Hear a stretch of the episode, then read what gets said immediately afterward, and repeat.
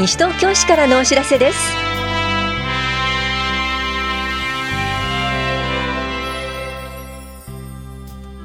今日は年金生活者支援給付金制度。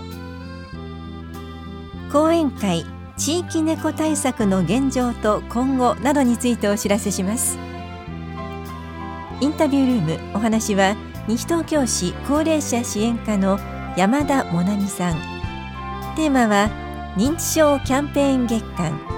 認知症のこともっと知ろう学ぼう支えようです。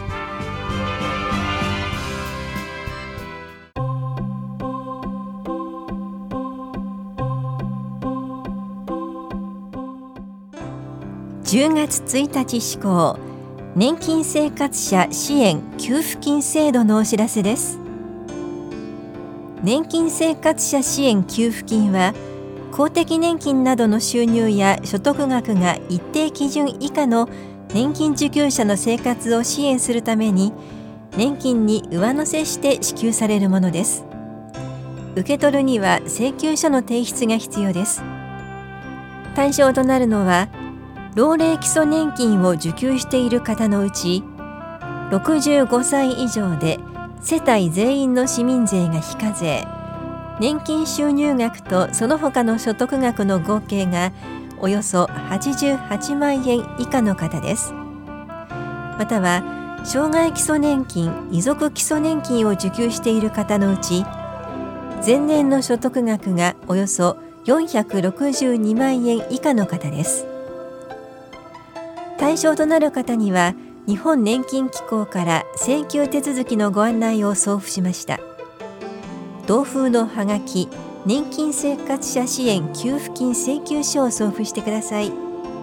ただし今年4月以降に対象となった方は年金請求時などに年金事務所または市役所保険年金課で請求手続きをしてください。お問い合わせは武蔵野年金事務所または給付金専用ダイヤルまでお問い合わせください。保険年金課からのお知らせでした。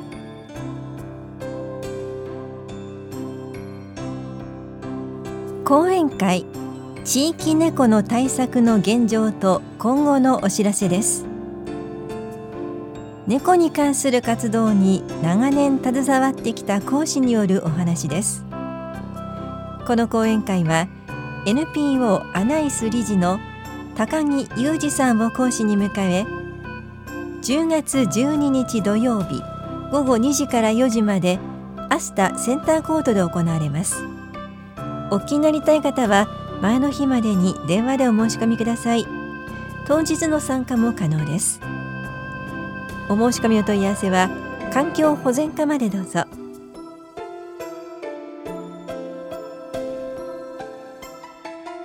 リサイクル市のお知らせです。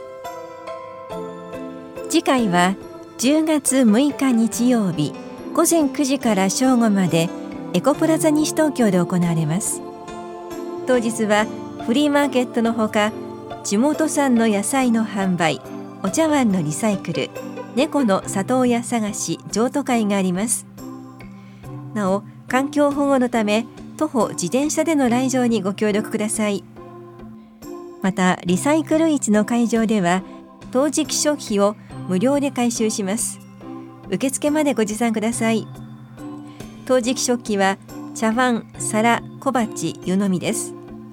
ガラスや花瓶、土鍋、自作品は回収できません。ゴミ減量推進課からのお知らせでした。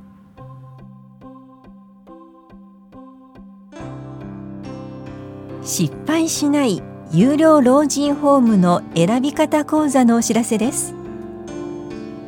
将来に備えて知っておきたい有料老人ホームの選び方を紹介します。この講座は西東京市在住在勤在学の方を対象に10月31日木曜日午前10時から正午まで防災センターで行われます。公益社団法人全国有料老人ホーム協会を講師に迎え有料老人ホームの基礎知識についてのお話です受講ご希望の方は10月17日までに往復はがき、ファックス、メールでお申し込みください。お申し込みお問い合わせは市役所法屋庁舎共同コミュニティ課有料老人ホームの選び方講座までどうぞ。なお定員は40人で申し込み順となります。共同コミュニティ課からのお知らせでした。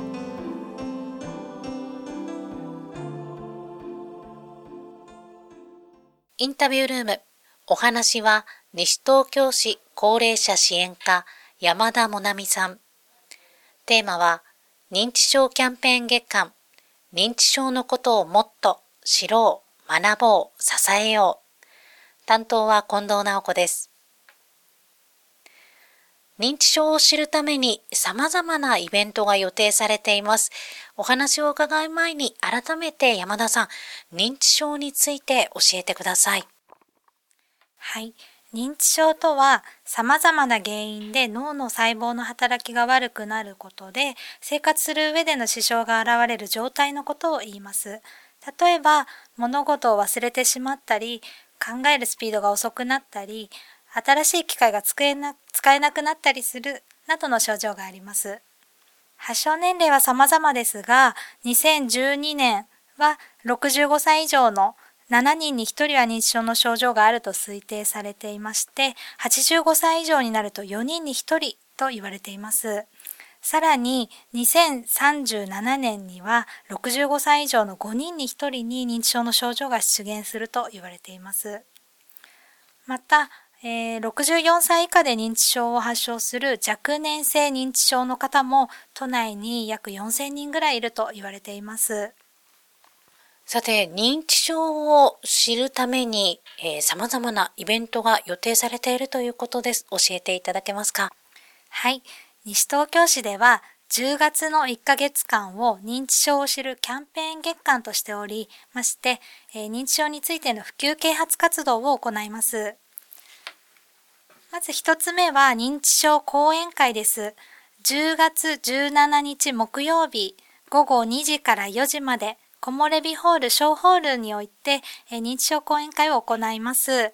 えタイトルは笑顔の力忘れてしまってもできることのある暮らしです。講師の方は和田幸雄さんです。で今年度は家族の支援をテーマに開催します。申し込み不要ですので、ぜひ皆さんお越しください。二つ目は、認知症と生きるパネル展示です。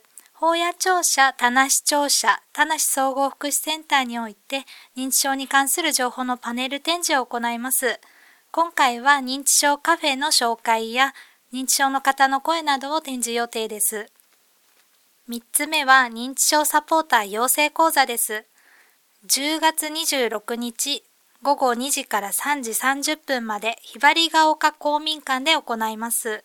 認知症について正しく理解し支援するための基本的な知識を学ぶことができます。キャンペーン内容について詳しくは西東京市の司法10月1日号や市のホームページをご覧ください。3つのイベントをご紹介いただきました。その他、認知症の方、またそのご家族の方による活動について教えてください。はい。まず1つ目に、認知症カフェ、えー、オレンジカフェとも言われていますが、えー、があります。現在市内10カ所でオレンジカフェを開催しております。オレンジカフェというのは、えー、認知症の方やそのご家族だけでなく、誰でも気軽に立ち寄れる場所です。で福祉や医療の専門職のスタッフもおりますので、情報交換や相談、認知症に対する正しい知識をあの深めることができます。あとは、えっと、若年性認知症の家族会、カエルの会というのもあります。若年性認知症の方のご家族を対象とした家族会です。で高齢者の認知症の方とはまた違った悩みのご相談ですとか、えー、それぞれ皆さんアドバイスをしたりとかしてあの和やかにお話をしています。でこのオレンジカフェや、えー、カエルの会の次回のご案内については高齢者支援課または地域包括支援センターへお問い合わせください。認知症の方のための取り組みについて何か他にありますか？見守りシールというのがあります。西東京市では、え、認知症の方が行方不明になった時にできるだけ早く家に戻ることができるようにこのシール見守りシールをお配りしています。シールは靴や杖カバンに貼れるものとあと服に貼り付けるアイロンシールがお渡ししています。シールには4桁の番号がついていまして行方不明の方が保護された時にすぐに身元が判明する仕組みになっています。ご希望の方は高齢者支援課までお問い合わせください。番号は042-438-4029です。最後にラジオをお聞きの皆さんへメッセージをお願いいたします。えー、認知症の方に限らず65歳以上の高齢者の方のご相談はお住まいの地域の地域包括支援センターにご相談ください。市内に8カ所ありまして相談は無料です。また64歳以下の若年性認知症についてのご相談も同じように受けたまります。えー、認知症は誰にでもかかる可能性のある身近な症状です。キャンペーンを通してご家族のこと、またご自身のこととして考えていただきたいなと思っています。また、認知症の方が安心して暮らすためには、地域に住む皆様の認知症の理解と認知症の方への温かい対応が一番大切です。ちょっとしたことでも早めにご相談いただければ様々な対応することができますので、どうぞご気軽にご相談ください。ありがとうございます。インタビュールーム。お話は西東京市高齢者支援課山田もなみさん。テーマは認知症キャンペーン月間、認知症のことをもっと知ろう、学ぼう、支えよう。お話は西東京市高齢者支援課山田もなみさんでした。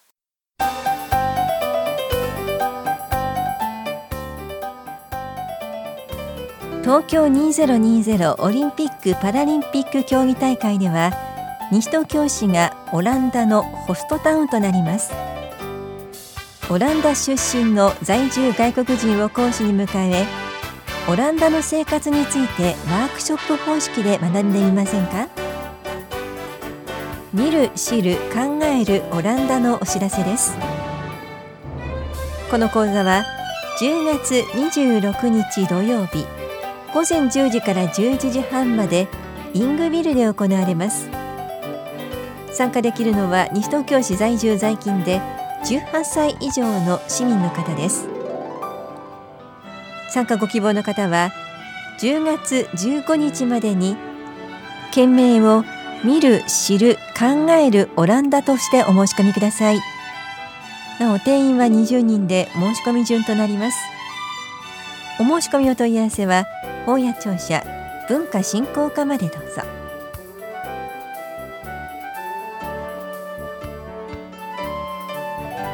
この番組では皆さんからのご意見をお待ちしています。FM 西東京西東京市からのお知らせ係までお寄せください。またお知らせについての詳しい内容は広報西東京や西東京市ウェブをご覧いただくか西東京市役所までお問い合わせください。電話番号は042-464-1311 042 464-1311番です。以上西東京市からのお知らせ亀井さゆりでした。